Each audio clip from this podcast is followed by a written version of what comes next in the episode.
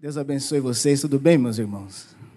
Os irmãos viram aí a experiência e o processo que foi feito para que nós pudéssemos ter o exemplar da Bíblia em nossas mãos. Então vamos orar, meus irmãos, para que. Está muito alto aqui. Para que essa palavra possa entrar nos países ainda que são proibidos, Oriente Médio, nós sabemos da China, e essa turma toda aí, esse, essa coisa que o planeta está vivendo, essas guerras, essas divisões, é tudo concernente ao que foi escrito há muitos anos atrás, o que Deus decretou. Então, eu gostaria de orar juntamente com a igreja. Vamos colocar de pés em nome de Jesus a todos. Obrigado.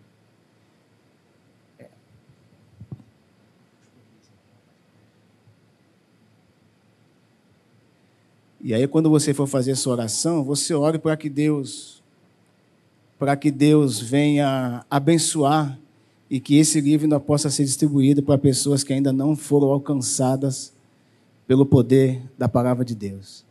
Pai querido, nós estamos comemorando, Senhor, esse dia tão especial, que é o dia da Bíblia. E é interessante nós conhecermos a história, Senhor, de como esse livro é o livro que ainda tem mudado a história da humanidade. Na verdade, a existência humana se resume em antes de Cristo e depois de Cristo. O Senhor está na história. E tudo que foi feito e traduzido por esses homens que foram inspirados pelo teu espírito, essa verdade chegou até nós aqui nos dias atuais. Continue abençoando, Senhor, a vida dessas pessoas que traduzem, essas pessoas que entram, Senhor, com um versículo mastigado, arrancado, como foi falado aqui, pessoas que estão em cárcere, Senhor, assim como foi o apóstolo Paulo, um desbravador, Senhor, da tua do teu evangelho, da pregação da tua palavra, continue nos instruindo como representantes legais do Senhor aqui nessa terra.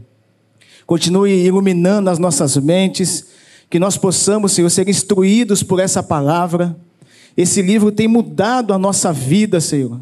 O nosso jeito de ver o mundo, o nosso jeito de se expressar, o nosso jeito de ver até depois da morte, Senhor. Nós sabemos para onde nós vamos. Esse livro fala a respeito disso, Senhor. Nós acreditamos em um novo céu, nós acreditamos em Ti, Senhor. Nós acreditamos que esse livro é a, é a única regra de fé e prática.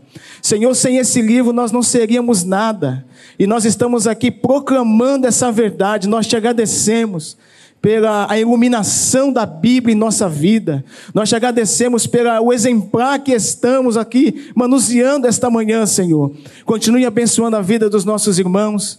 É o que nós te pedimos e te agradecemos em nome de Jesus. Amém. Deus abençoe os irmãos, podemos assentar em nome de Jesus.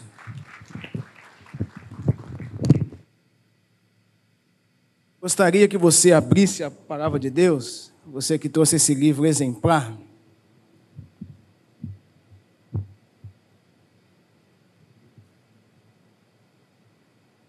Carta do apóstolo Paulo à igreja de Roma.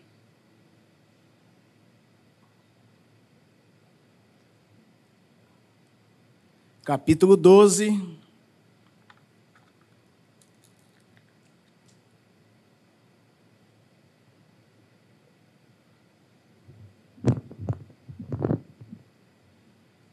versículo de número 1 ao versículo de número 2.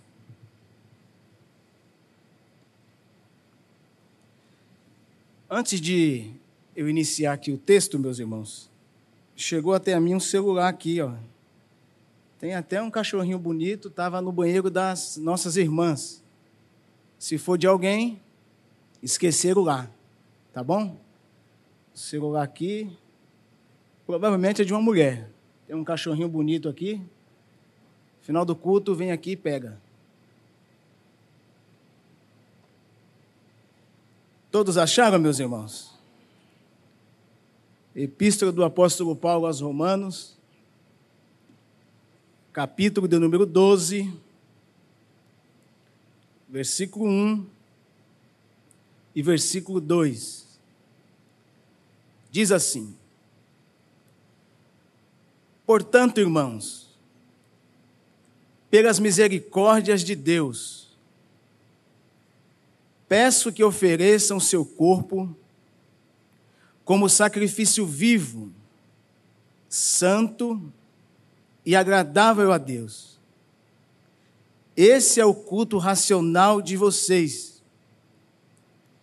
E não vivam conforme os padrões desse mundo, mas deixem que Deus os transforme pela renovação da mente, para que possam experimentar qual é a boa, agradável e perfeita vontade de Deus. Senhor Jesus, nós estamos diante desse texto e que privilégio, Senhor, poder expressar a tua palavra ao teu povo. Fale conosco nesta manhã, Senhor Jesus. Que o teu Espírito nos capacite, nos dê o direcionamento, Senhor, e que os nossos corações possam estar preparados para absorver aquilo que o Senhor tem para falar conosco aqui essa manhã. É o que nós te pedimos e te agradecemos, em nome de Jesus. Meus irmãos queridos, nós estamos diante de um texto que é muito interessante ao analisar aquilo que o apóstolo Paulo ele fala com a igreja de Roma. Falar sobre esse personagem, o apóstolo Paulo, é um personagem que ele foi de suma importância na história da igreja e que chegou até os nossos dias atuais. O apóstolo Paulo, ele chega para os irmãos e ele dá esse alerta. Ele faz um pedido para a igreja de Roma.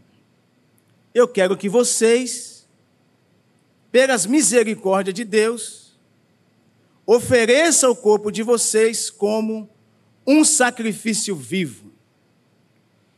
Então, para esta manhã, meus irmãos, eu gostaria de falar, baseado nesses dois versículos, sobre esse tema: a cosmovisão da transformação.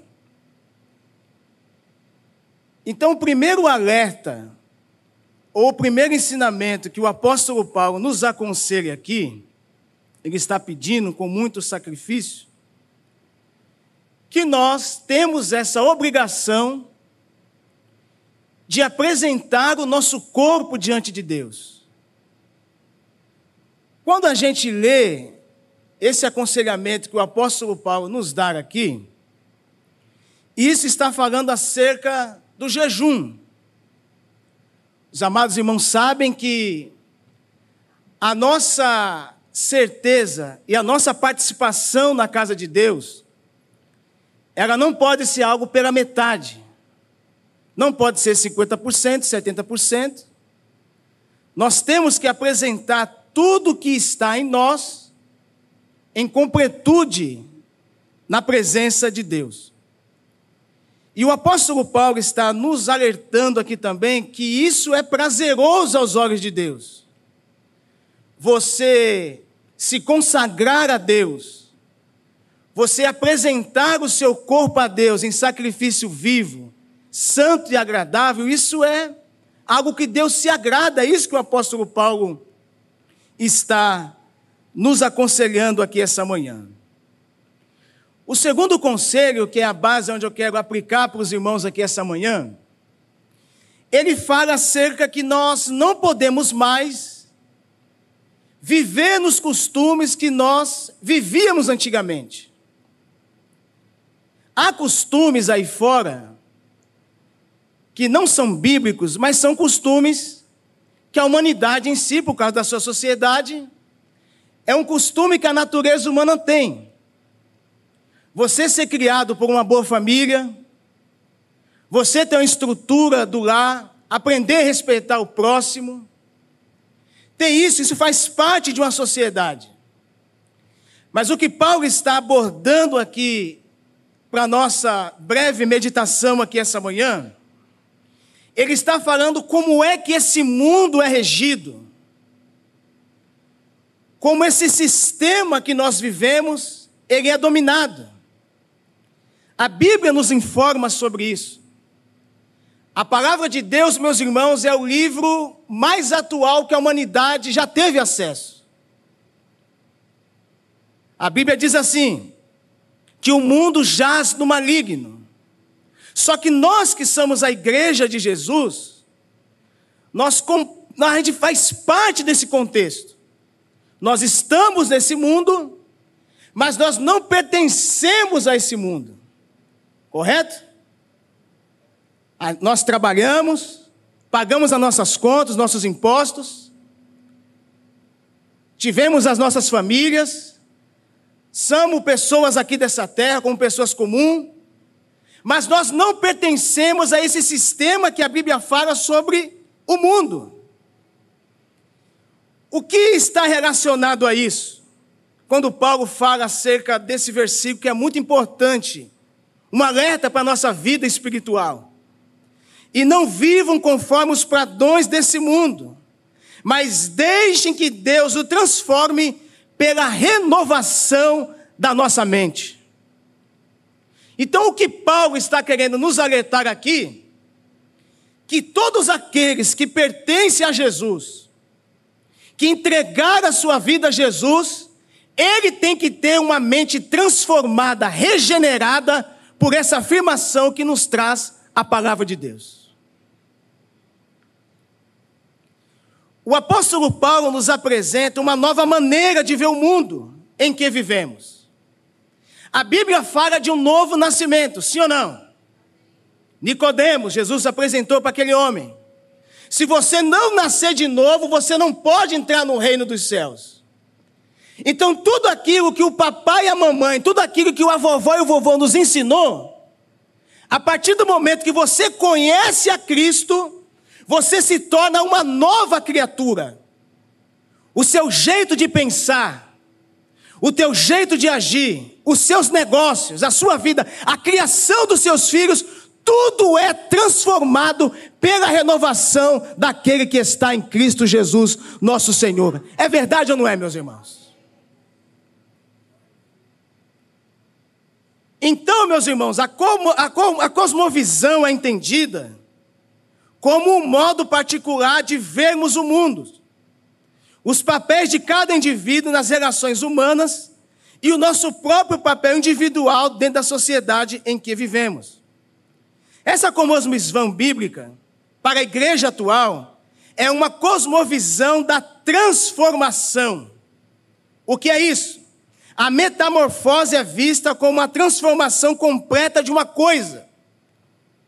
O termo metamorfose provém do latim, que foi falado aqui, metamorfoses, que significa uma vez, que deriva da palavra grega chamada de metanoia, transformação de mente.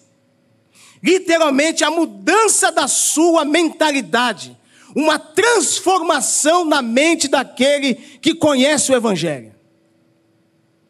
E eu repito aqui as palavras da nossa querida Fátima, não tem como a nossa mente ser transformada frequentando o culto aqui, tomando Santa Ceia, isso faz parte do cardápio, mas para você ter uma mente transformada, você precisa ler e manusear a Escritura Sagrada. Foi divulgado essa semana acerca da leitura em nosso país. O povo brasileiro é um povo que lê muito pouco.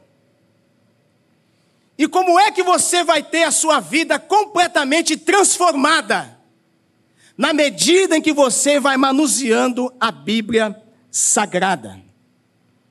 De acordo com essa afirmação do apóstolo Paulo, nós podemos sim transformar esse mundo através da renovação do nosso entendimento. Não é de forma alguma pelo entendimento do mundo, e sim pela renovação da nossa mente em Cristo. Escute isso aqui. Não é o evangelho que deve adequar às necessidades das pessoas desse mundo. É as pessoas que devem se adequar ao evangelho, que o evangelho é ainda aquilo que transforma o caráter do ser humano. Quantos aqui foram transformados por Jesus, meus irmãos? Quando a gente para para pensar, pastor amigo, tem hora que eu paro e penso, aprendi na leitura que não é bom você falar muito sobre você quando você está expondo um texto. A realidade de vida nossa, alguns aqui foram criados no Evangelho, papai e mamãe já ensinaram a Escritura desde a sua infância, isso é um privilégio, já falei para muitos jovens aqui, você ser criado na igreja é um privilégio. Mas acredito que 80% dos que estão aqui não foram criados na presença de Deus. Não tiveram acesso à Escritura. O que faz uma família ser abençoada? Pegando de base da minha, da pastora Meire, foi criada, mas teve alguns problemas durante a vida. Na minha, uma família boa, mas que vem de um histórico familiar de alcoolismo muito forte. 70% da minha família foi destruída. Os meus tios, meu pai, meus avós, pela bebida. E ainda tem pessoas nos dias atuais que aceitam o consumo de álcool como algo apropriado ao cristianismo. É, pastor, mas a Bíblia diz que não é para se embriagar.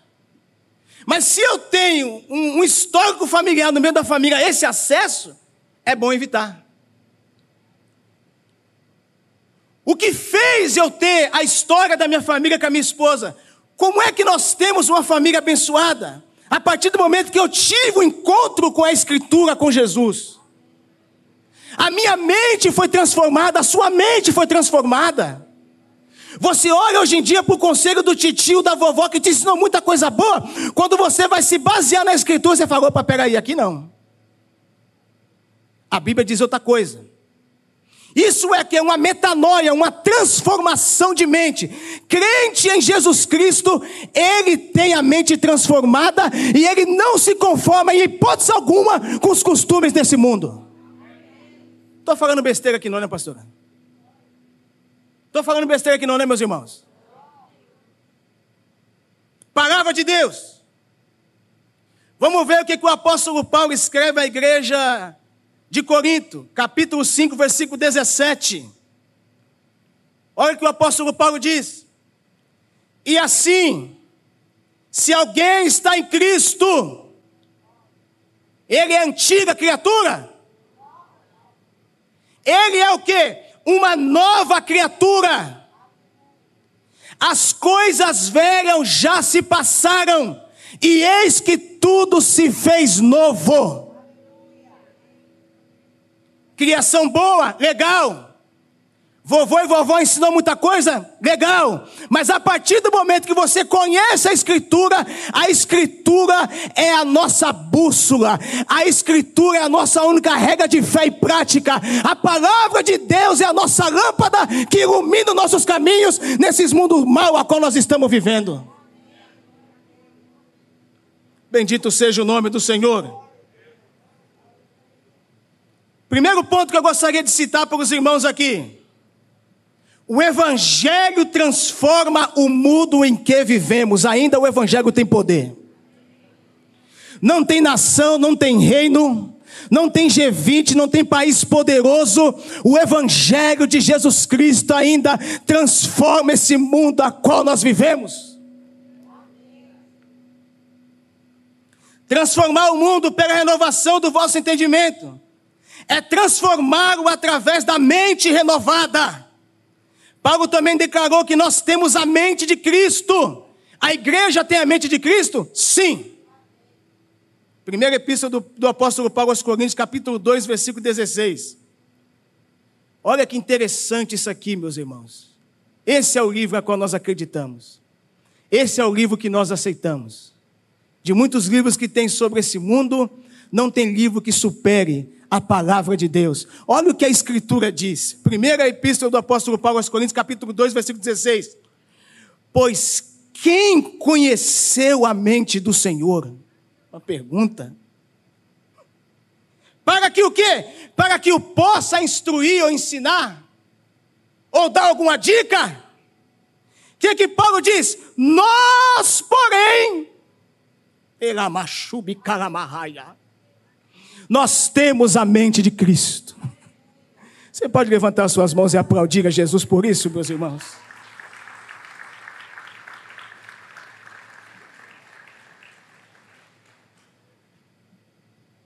Você é um pequeno Cristo.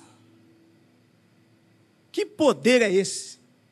Eu tenho a mente de Cristo, você tem a mente de Cristo. Mente de Cristo transformada.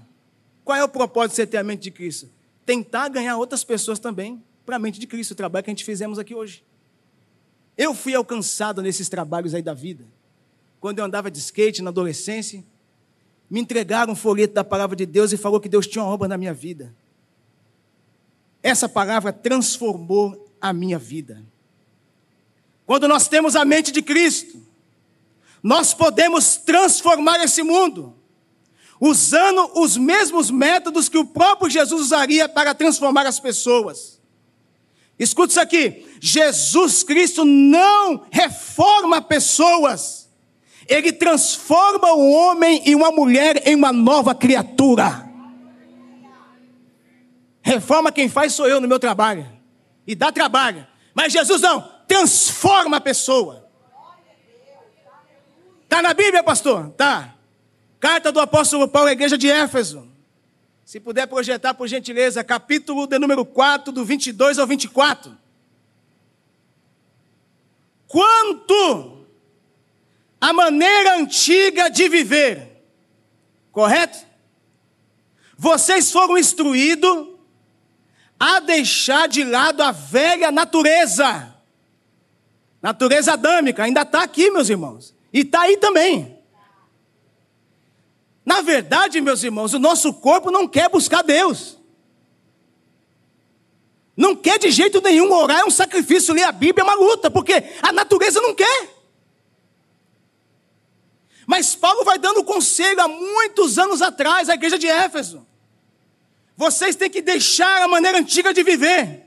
Vocês foram instruídos a deixar a velha natureza, que se corrompe segundo os desejos enganosos. Assim deixar o quê? A renovar o espírito do entendimento de vocês. E que vocês possam se revestir de uma nova natureza, criada segundo Deus, em que? Em justiça, retidão e procedente da verdade. Meu Deus do céu. Quando eu vejo pessoas, meus irmãos, que está na nossa, na nossa tribo, na nossa cúpula, que não está baseado nisso aqui, eu fico preocupado. Nosso país, pastor amigo, parece que 80% é um país cristão. Mas você vê as atitudes do povo. Será que esse povo está conhecendo? Será que esse povo está tá lendo a Bíblia de verdade mesmo, meus irmãos? Se abre os noticiários da vida e você vê, meus irmãos, assalto atrás de assalto. Como é que eu posso dizer que eu sou cristã que eu sirvo a Deus, sendo que eu não tenho esses atributos. Se eu compactuo com a injustiça, se eu não sou verdadeiro com os meus negócios.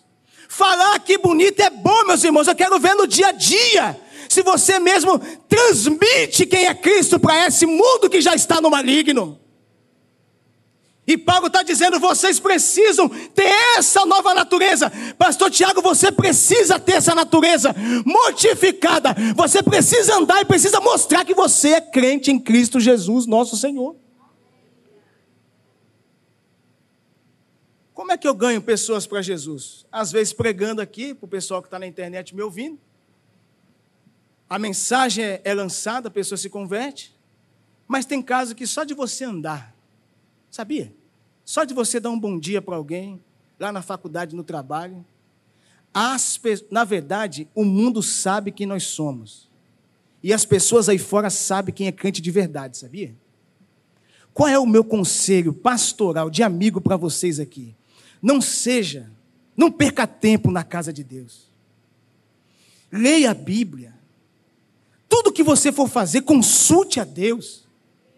Peça a Deus, meus irmãos. Porque o nosso país, pastor Amiga, é manchado pelas coisas erradas. É verdade ou não é? Você fala que é do Brasil, e se falar que é daqui do Rio de Janeiro para ir para fora, piorou, meus irmãos. Não estou falando mal do nosso povo aqui, não, mas é verdade, coisa errada. Nós precisamos ser da justiça, nós precisamos ser retos e nós precisamos ter a verdade da nossa vida. Amém, meus irmãos? A metamorfose pode ser física, concreta e real, ou simbólica, abstrata e perceptível. A passagem de um estado para o outro, como da pobreza para o da riqueza, ou do estado de escravidão para o estado de libertação. Todas as pessoas que tiveram um encontro real com Cristo foram radicalmente transformadas. Vou repetir. Todas as pessoas que tiveram um encontro com Jesus, eles foram modificados na hora. Faz aí uma alta análise na tua vida e vê se o seu caráter, se a sua conduta, se o seu jeito de viver está de acordo com as coisas de Deus. Falei aqui domingo passado sobre a rede social, um avanço legal. Você vê esses influenciadores, meus irmãos, fazendo de tudo. Mistura o santo com o profano. Não tem como, meus irmãos. Eu dizer que sou de Deus e ao mesmo tempo eu estou me prostituindo, eu estou mostrando meu corpo, eu estou fazendo. Não tem como. Não tem como, não tem como coabitar isso, meus irmãos.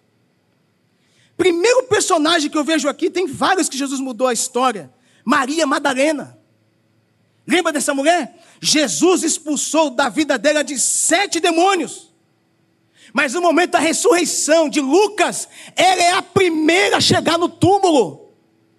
Teve um encontro e foi transformada. Segundo a mulher, a mulher samaritana, lembra do texto? Conversou com Jesus. E a, a conversa que Jesus teve com ela foi tão transformadora que mudou ela radicalmente, que ela entra na cidade pregando. E olha o que o texto diz, João 4,39. Muitos dos samaritanos daquela cidade creram em Jesus por causa do testemunho da mulher que tinha dito: Ele me disse tudo o que eu já fiz. Uma coisa é vir aqui ao domingo, mas outra coisa é conhecer o Evangelho na sua essência. E o desejo de Deus, meus irmãos, pelas misericórdias do Senhor, é que Jesus continue transformando o nosso jeito de pensar, porque saindo daqui, na televisão, no trabalho, nos negócios, vai ser tudo ao contrário. A única coisa que nos impede a ir no caminho certo é a palavra de Deus. A cosmovisão da transformação. Segundo ponto, para a gente encerrar, que falta um minuto. Só o Evangelho transforma o caráter das pessoas. Pastora Meire fazendo psicologia, uma benção. Na verdade, acho que o pastorado, acho que todo pastor tinha que fazer um pouco de psicologia.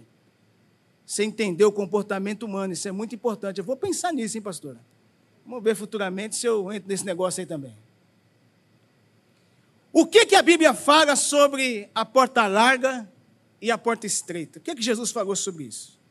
Mateus capítulo 7, do 13 ao 14. O que, que a Bíblia diz? Entre o quê? Pela porta estreita. Se puder projetar aí, por gentileza. Porque larga é a porta e espaçoso é o caminho que conduz para a perdição. Por que, que Jesus falou isso? E muitos são os que entram por ela. Olhe bem para mim aqui, meus irmãos. Olhe bem para mim aqui, por gentileza. Nem o céu é de graça.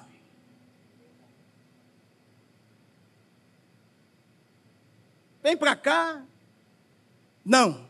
A Bíblia diz que o reino dos céus é tomado à força.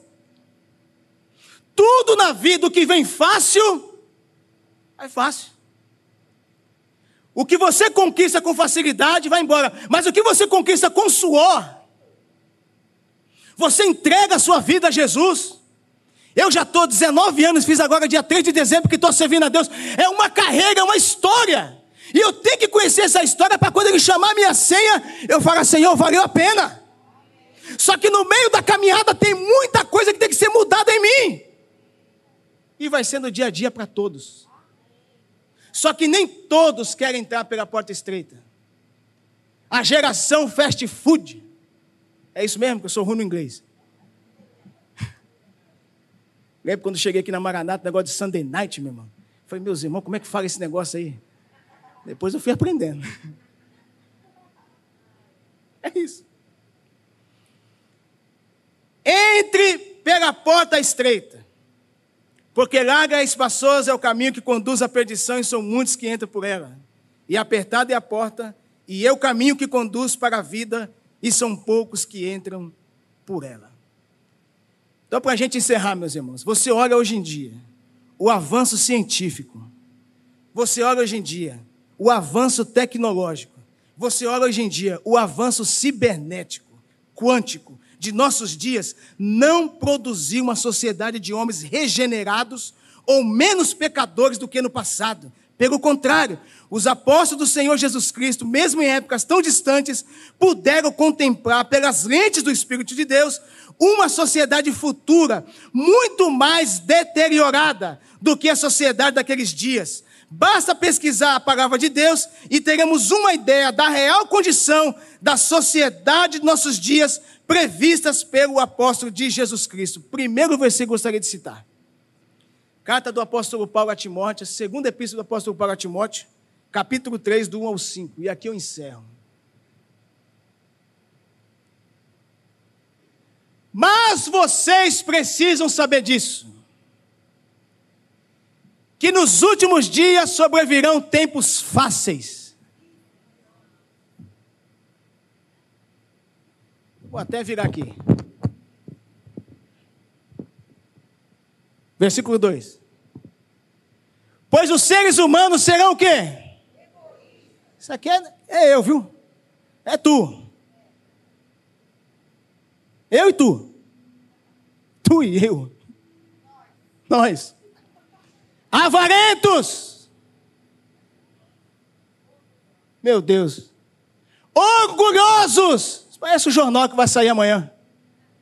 Arrogantes, blasfemadores, desobedientes aos pais, ingratos, ímpios, sem afeição natural, implacáveis, caluniadores, sem domínio de si, cruéis, inimigos do bem, traidor, meu Deus, atrevidos, convencidos, mais amigo dos prazeres do que amigo de Deus, meus irmãos. Tendo forma de piedade, você olha para a cara do sujeito, é um anjo, é uma anja de Deus, olha o jeito que ele fala, mas no secreto, o que, que ele faz? Ele nega o poder dela. E que que o apóstolo, o que, que, o, que, que o apóstolo Paulo fala para Timóteo? Timóteo, não tenta convencer esses camaradas aí, não. Fique longe também desses.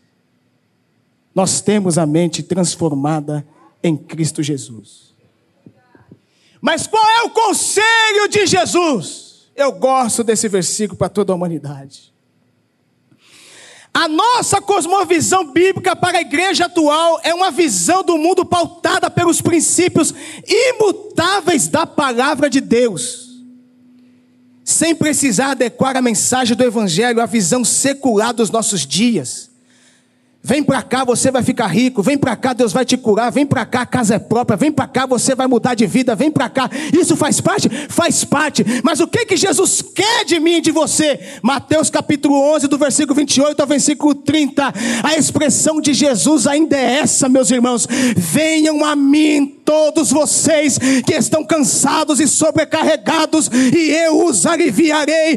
Tome sobre vocês o meu jugo e aprende de mim, porque eu sou manso e humilde de coração, e vocês vão achar descanso para vossas almas. Por quê? Porque o meu jugo é suave e o meu fardo é leve. Levante a sua mão e aplauda Jesus, meus irmãos.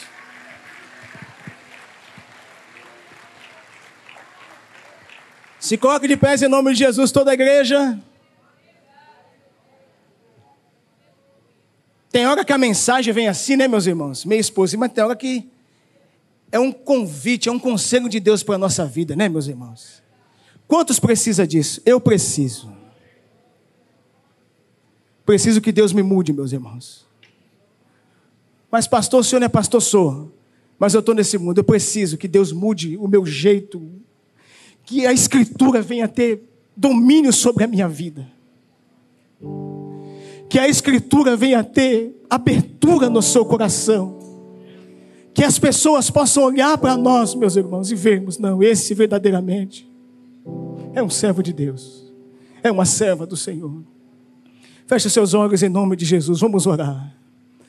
Pai querido, nesta manhã de hoje, Senhor, nós estamos comemorando o dia da Bíblia. E nós nos deparamos com esse texto que o apóstolo Paulo nos dá um conselho acerca da mortificação da nossa carne.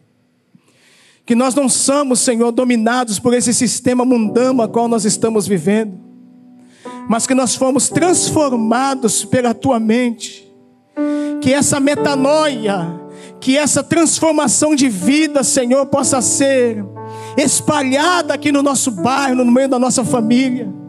Senhor, que nós podemos tão somente, Senhor, tomar base daquilo que foi falado aqui aos nossos corações que aquilo que o apóstolo Paulo diz, que pelas misericórdias de Deus, que o Senhor quer que nós apresentemos o nosso corpo vivo, santo e agradável a Deus, que é o culto racional de vocês. Que nós não possamos seguir os padrões desse mundo, mas que nós possamos ser transformados pela renovação da nossa mente, para que nós possamos experimentar qual é a boa, agradável e perfeita vontade de Deus. Habita em nós, Espírito Santo. Mude a nossa vida, Espírito Santo. Muda o nosso jeito de pensar, porque às vezes nós falamos, mas o meu jeito é assim, o meu caráter é assim. Não é. A partir do momento que a palavra de Deus tem liberdade no seu coração, você será transformado pelaquilo que você está lendo, que é a verdade absoluta, que é a palavra de Deus. Habita em nós, Senhor que essa cosmovisão venha estar pautada sobre o nosso coração. É o que nós te pedimos nessa manhã e te agradecemos em nome de Jesus.